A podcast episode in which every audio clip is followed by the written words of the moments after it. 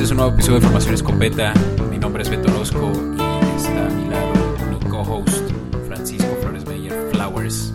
¿Qué onda, Fran? ¿Cómo estás, Betito? ¿Ya listo para la saga del fantasy?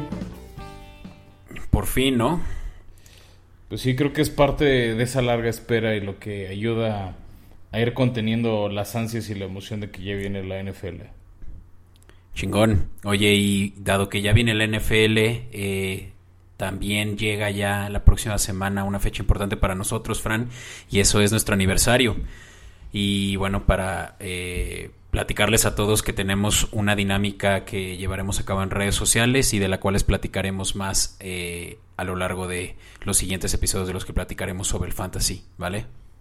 Sí, así es, este, estén atentos. La, verdad es que la mayoría de las instrucciones están muy sencillas, pero la clave es escuchar dónde les vamos a decir dónde, que pueden leerlas.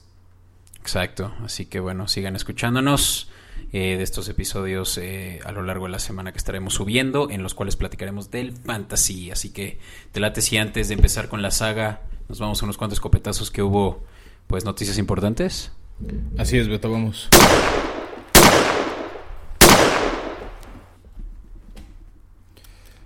Pues bueno, Beto, la primera noticia fue una que despertó al mundo, el, bueno, no despertó, bueno, si vives en la costa del Pacífico puede que sí, que fue la, eh, la cepillada que le dieron a Cam Newton tus Patriotas, con lo que yo creo que aspiran a tener una mejor temporada, la que tú y yo les habíamos proyectado.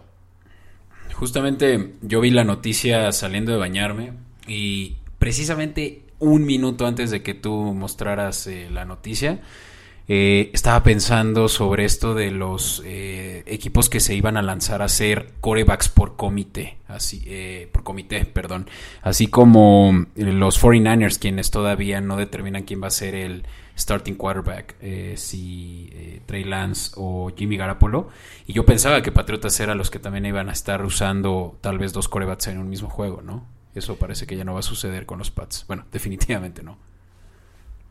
Sí, pero más que un coreback por comité, yo creo que lo que pasaba con Pats y en algunos equipos, que no siempre sucede, es tener ese coreback experimentado para ciertos momentos, para alguna lesión, este, para que lo, para que lo vaya apoyando y coachando en, en el vestidor, ¿no? Este, por ejemplo, uh -huh. y, y, tomando patriotas, pues tuvieron a Drew Bledsoe ahí tuvieron un rato con Tom Brady, o sea, y, Incluso ya que Tom Brady lo había banqueado, aguantaron a Drew, Bledsoe un ratito más para que aprendiera de él. Patriota se pilló a Cam Newton y a Brian Hoyer. Entonces no sé si algo le llegara a pasar con esa línea ofensiva no tan buena de Patriotas a Mac Jones, como le pasó a hace un año, ahí sí se te fue la temporada. Entiendo el apostar por el talento joven, igual ya, o sea, a nadie nos sorprendió que Tampa anunciara a Trevor Lawrence como el quarterback número uno. Yo lo único. No, Jax, ¿no? Jax, perdón. Sí. Uh -huh. Este, después de su partido ahí contra Tampa, pues no tiene, o sea, no me sorprende nada. ¿No? Que digan, uh -huh. ah, pues sí, va a ser el uno. Lo que yo de repente creo que vale la pena y más para estos quarterbacks novato y adaptarse al, al esquema profesional uh -huh. es, un, es un buen quarterback suplente que les ayude. Hay casos dramáticos mal hechos como hace un año Fitzmagic que la ofensiva de Miami estaba hecha para aprovechar las condiciones de Fitzpatrick, no así las de Tua.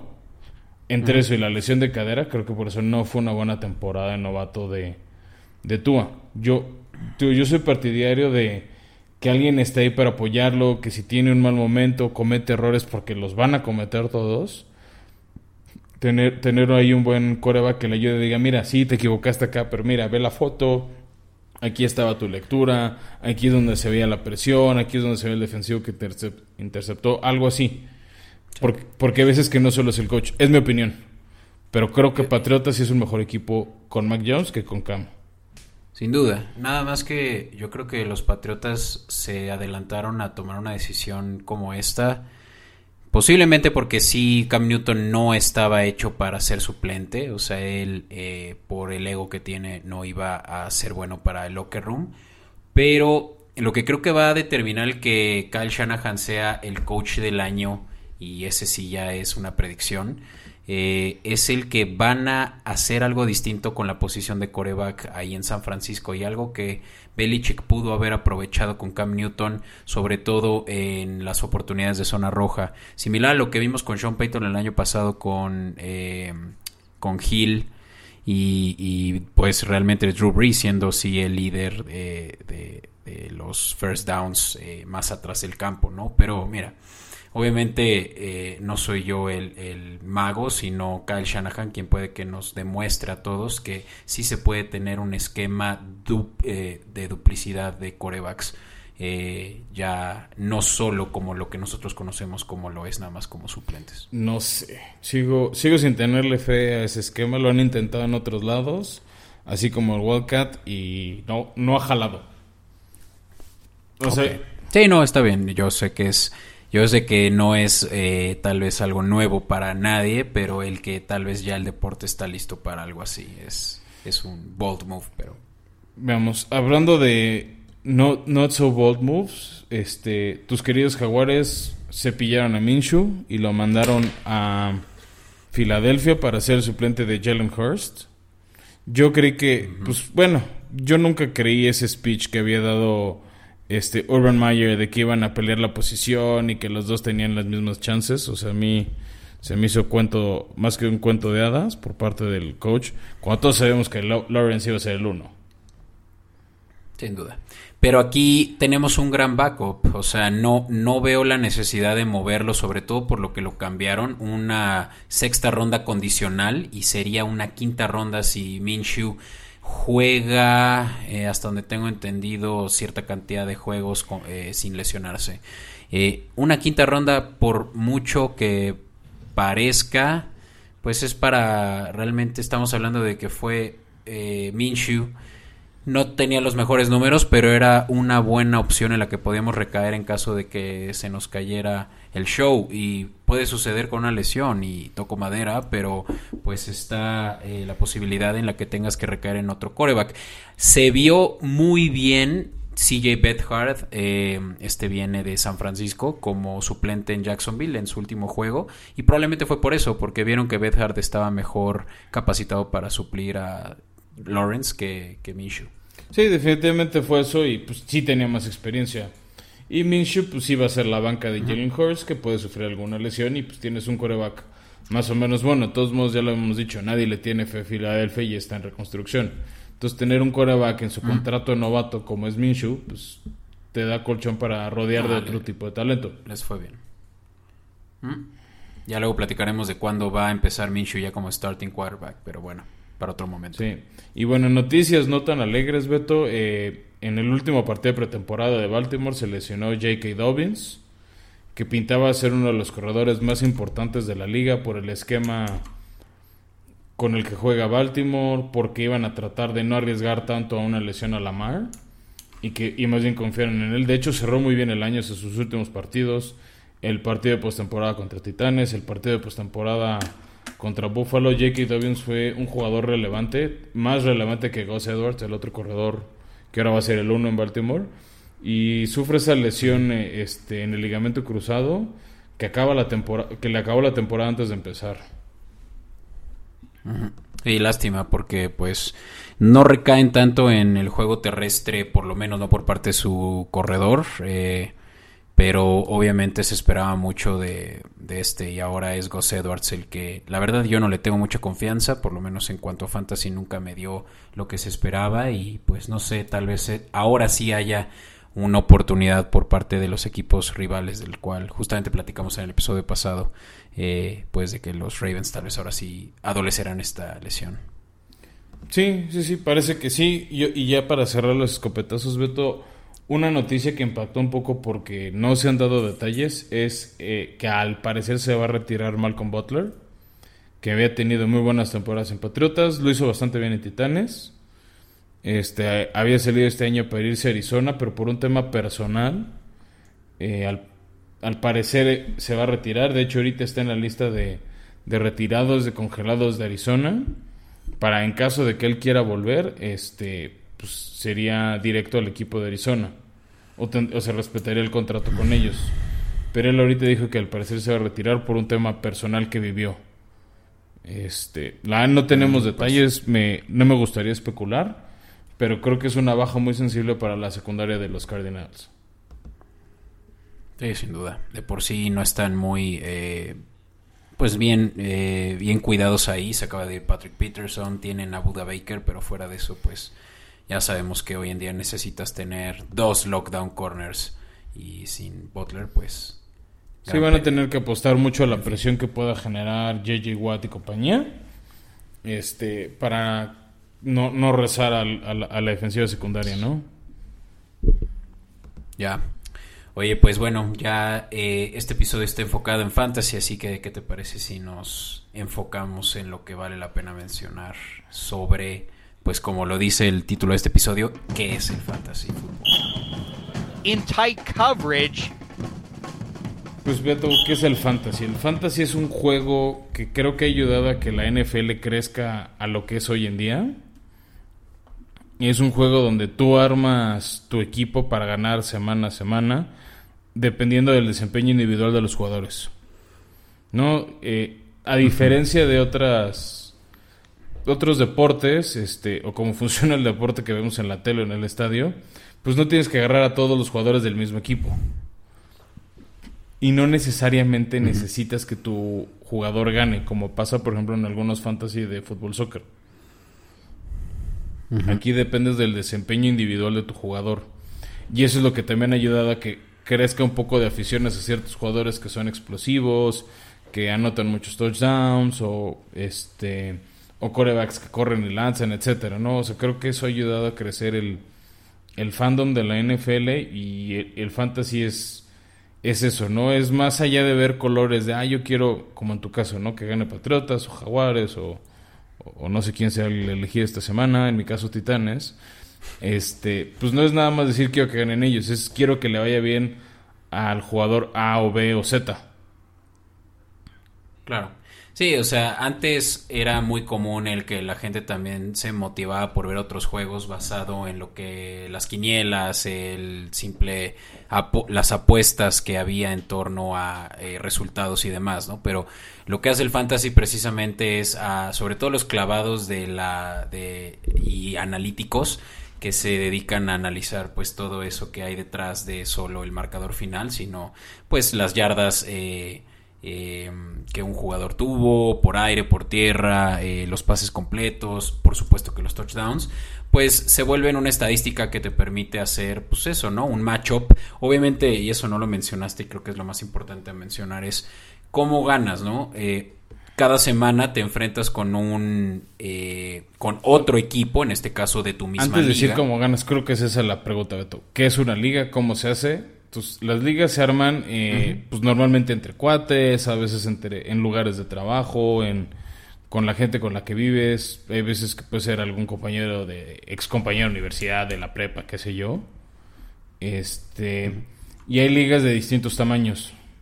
La más chica suele ser de 8 equipos, las más grandes suelen ser de 14 equipos. Esas a mi gusto son de las más complicadas porque el talento es, más limitado. Entonces, y ahí entra un tema que mucha gente lo pregunta es si es de apuesta, no es de apuesta. muchos de los sitios que ya hablaremos en unos momentos más no, no son de cobro. Tienen ciertos anuncios, cosas así, pero finalmente tener tu equipo, el tener tu liga es gratis. Donde cuestas más bien es ese acuerdo entre amigos con, con quienes armaste tu liga de cuánto va a ser el costo de entrada, cuál va a ser el premio al primer lugar, que les vamos a estar dando tips para eso. Este, hay unos hay unas ligas que ganas el que hace más puntos en la semana. ¿No? Hay, veces que este que puedes ganar sin ser el equipo que más puntos hizo, o sea, es como en el partido, ¿no? Puedes ganar 13-3, 13-10 o 48-7. ¿No? Entonces, todos ganan, nada más hiciste diferentes puntos y, creo que eso es ahora lo que sigue explicarle a la gente, Beto. Sí, porque bueno, cuando decimos ligas, puede que la gente se ponga a pensar, puta, ligas, ¿dónde puedo encontrar una liga, no? O ¿dónde me tengo que afiliar, no? No, es más sencillo que eso, es casi casi que una liga preestablecida que tú haces entre amigos, casi como un grupo de WhatsApp, a ver, somos nosotros ocho y nosotros vamos a, configurar una liga a través de los siguientes... Eh, las siguientes plataformas, ¿no? Les platico así muy rápido y tú ya si quieres entras a decir, Fran, qué piensas sobre cada una de ellas. La, la más común es nfl.com, ahí tú puedes generar muy fácilmente un usuario, contraseña y ya te puedes eh, meter a configurar una liga propia. Eh, puedes jugar con amigos o puedes jugar con gente random, que ahí se están generando ligas todo el tiempo y te dice incluso si hay spots abiertos. Sí, que esa es una muy cómoda, se puede jugar versión, o sea, en, un sitio online desde tu computadora personal o desde la app. A mí en lo personal se me hace más cómodo desde la app porque cualquier movimiento o ajuste que vas a ir haciendo a lo largo de la temporada, pues está más rápido y más al alcance de tu mano. Es cuestión de gusto, es cuestión de gustos. Ya entre este, a mí el draft, por ejemplo, me gusta más hacerlo en la computadora y ya el día a día me gusta más en la app. Va. Sí, y bueno, pues hablando de plataformas, también está una muy famosa que es la de Yahoo, Yahoo Sports. Eh, una vez hice ahí una liga y está padre, como que tiene, es para gente más clavada, tiene datos como más accesibles, yo diría. Eh, sí, más fácil de malear, pero también más fácil, es más customizable, ¿no? Creo que también ahí le puedes meter más cosillas en cuanto a detalles de cada eh, equipo, de cada liga. Y y este también es gratis, ¿no? Una vez más, eh, no te cuesta, eh, te afilias, eh, ingresas con cualquier correo y listo. Sí, a diferencia tal vez de la de NFL, la NFL luego te pone videos de lo que hizo tu jugador, un poco más de estadísticos de la liga, que Yahoo no tiene esas licencias al 100. la de Yahoo es bastante amistosa para quien ya ha jugado al menos una vez. Creo que la diferencia entre la de Yahoo contra la de NFL es que la de NFL es para gente nueva o gente que tiene poca experiencia o que no, se, o no es tan clavado como por ejemplo tú y yo. Yahoo sí es como el siguiente nivel de, de fanaticada. Y esa la, la emparejo Beto con otra, este, que es la de ESPN. Que esa está más orientada al, al, usuario gringo que al, al, mundial. Eso sí le doy puntos a NFL y a Yahoo. Son muy internacionales. La ESPN ha ido creciendo al público latino, pero sigue estando todavía muy enfocado a los gringos. El, eh, ¿Y por qué? Pues el lenguaje que usan, el ciertos accesos, los horarios con los que te pone todo, está como muy orientado al este. Eh, la de Yahoo, la de la de NFL sí están más abiertas a, ah, estás en México, estás en Alemania, estás en este país, se adaptan más a ti. La de ESPN es un poquito menos inflexible. ¿Qué tiene de plus ESPN? A mi gusto es los comentarios o recomendaciones de los analistas de ESPN, que a mi gusto son un grupo más fuerte que el de Yahoo, pero también te van a dar un servicio más pro, que te, sí te cuesta una suscripción, para recibir recomendaciones más específicas, más ayuda más puntual de a quién pones de titular, a quién de banca, pero pues ya es cuestión de pues, presupuestos y gustos. Mm. Hay ligas muy caras que son de 5 mil, 10 mil pesos eh, este, la temporada. Y pues tal vez si tienes 5 mil, 10 mil pesos en juego, pues tal vez si le gastas 500 pesos más, pues para estar seguro que ganas. ¿No? Lo ves como esa inversión. Ya. Otros son más inteligentes y escuchan formación escopeta y es gratis. A huevo. Bueno, la suscripción del canal donde estén escuchando, ¿no? Pero bueno, eso se subsidia. Con la con la música y demás. Pero bueno, eh, hay una más y yo creo que esta es la para los más, más clavados y esa es, es relativamente nueva, FanDuel. Esta solo la puede usar cierta población de Estados Unidos, ni siquiera está toda internacionalizada. Eh, y esto porque ahí sí ya le meten apuestas, o sea, ahí sí ya es un canal de apuestas directo. Sí, que además ellos también tienen un modelo de jugar por semana. ¿No? De, que no, es un equipo para toda la temporada, sino es una apuesta por semana. Entonces puedes ser más puntual y puedes aprovechar ciertos matchups de ese día. Ya. Ok.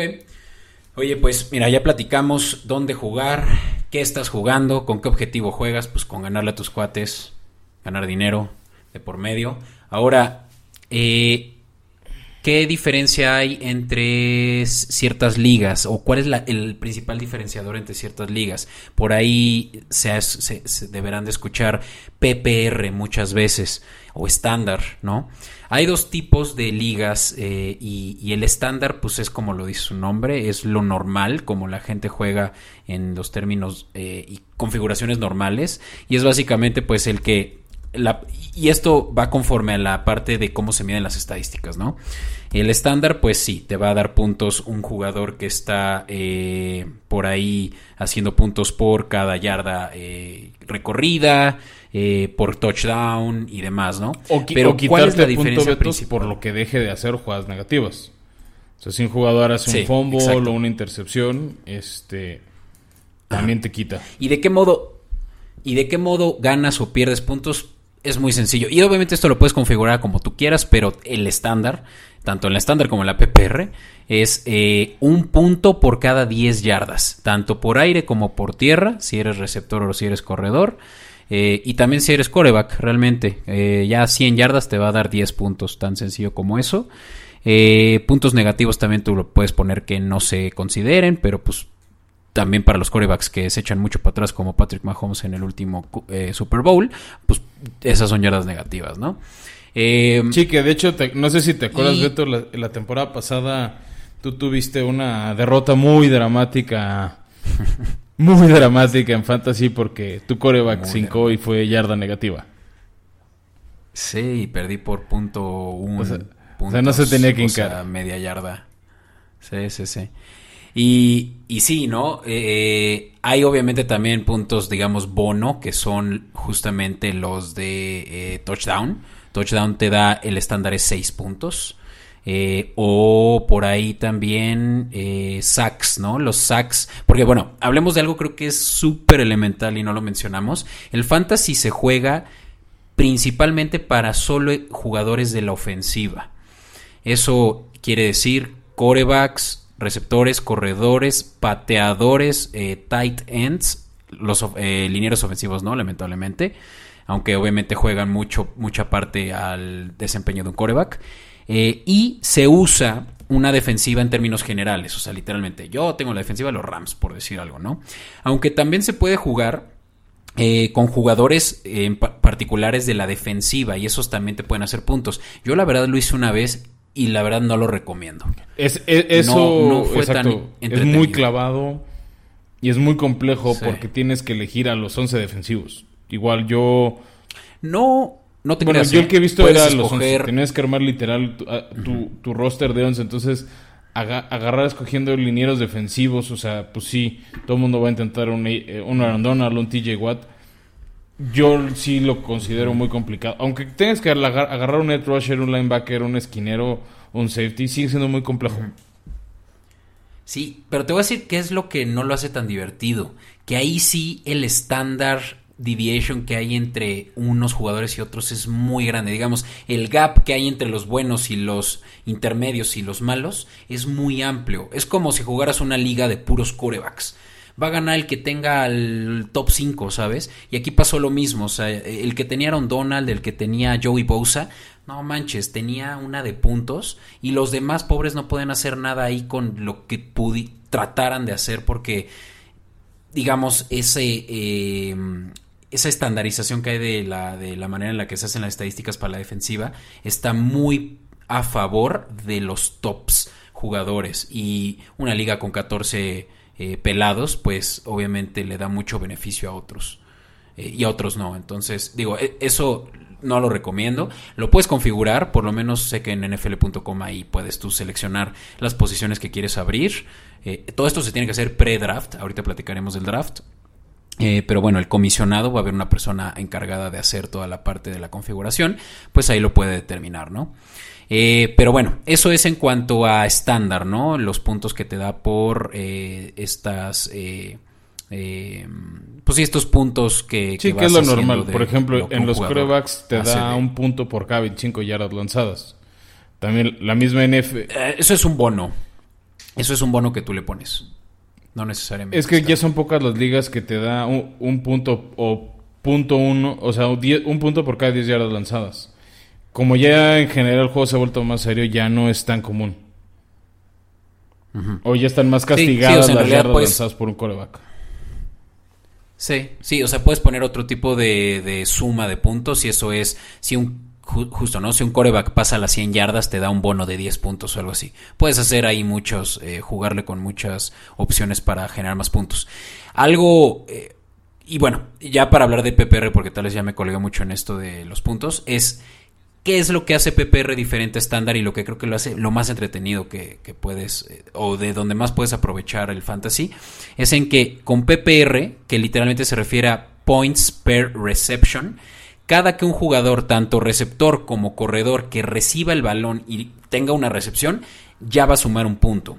El simple hecho de que tú pongas esta tan sencilla eh, diferencia entre estándar y PPR va a hacer que haya una mayor cantidad de jugadores que sean competentes como los que justamente están eh, haciendo los pases pantalla, por ejemplo, ¿no? Un pase pantalla le da mucha oportunidad a, corredores que no son de élite como un Dalvin Cook o como un Saquon Barkley para también hacer muchos puntos por estos, estos third options que se hacen justamente las ofensivas. O, estar ahí en válvula de escape, ¿no? Creo que e, eso sube el valor de varios corredores porque ya tienen dos maneras de hacerte sumar. Este, por ejemplo, ahí en lo personal, si tienes una liga de PPR, a mí me gusta más un jugador como Christian McCaffrey que Derek Henry, porque Derek Henry no suele ser un, un jugador al que le suelten muchos pases. O sea, él, va a recibir el balón para correr y punto. Que todos modos lo hace muy bien. Es más, es más a la antigüita, un corredor a la antigüita. Sí, que ese, o sea, finalmente Fantasy así se creó, esa es su historia. Pero sí, definitivamente, y eso es un poco lo que vamos a hablar en, en la parte 3 de esta saga, qué corredores convienen en qué escenario. Exacto, exacto. Así que bueno, eso es creo que lo único que vale agregar hasta ahorita de la manera en la que se estandariza eh, las puntuaciones. Quien gana, pues el que más puntos acumule de todos sus eh, jugadores, ¿no? Entre todas las estadísticas que generen. Eh, por último, Fran, porque bueno, lo hemos mencionado bastante y esto nada más es una apertura al, a la siguiente parte de, esta saga. Eh, ¿Cómo funciona la selección de los jugadores? Pues hay un draft y este draft se realiza tanto en vivo como no, pero el no hacerlo en vivo pues no creo debe tener muchas desventajas, seguramente en comunicación con tus demás eh, compas. No, y lo puede ser fastidioso. Y, y él las... Sí, sí, sí.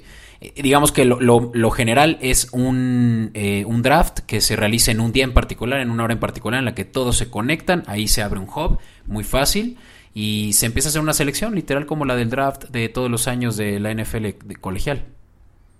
¿No? Sí. Excepto por una cosa, ¿no? Y perdón, eh, aquí no se hace de que el, el, peor equipo tiene el primer pick, pues porque pues, puede que estés haciendo por primera vez. Bueno, e, eso depende más bien de tu liga. Es decir, el, orden del draft eh, depende de, pues, de las reglas internas. Lo más común es uno que se llama el Snake, que es quien tiene el primer pick en, en una ronda, tiene el último en la siguiente ronda y así se van alternando. ¿No? Que es como... Y es aleatorio, literalmente, la selección. Sí, hay otros que es por subasta. O sea, van sacando jugadores de acuerdo a un, un roster determinado. Se dicen, ah, es el 1, es el 2, es el 3. Y tienes un presupuesto y vas subastando por quién quieres tener. Entonces, tal vez estés dispuesto a dar una buena cantidad por un coreback o por un corredor y no estás dispuesto a dar tanto por otro y o hay unos jugadores que salen muy baratos, ¿no? Y hay veces que esos son los robos o, o es cuando entra la figura del sleeper que ya explicaremos más adelante. ¿No? Ese, ese es otro esquema también. Este, pues, y como decías, en las ligas tradicionales hay veces que sí es de, bueno, el que quedó en último lugar elige primero, el que quedó primero elige último, muy parecido al esquema de la, de la NFL en el draft colegial. Pero ese es el menos común. Sí. Sí, sí.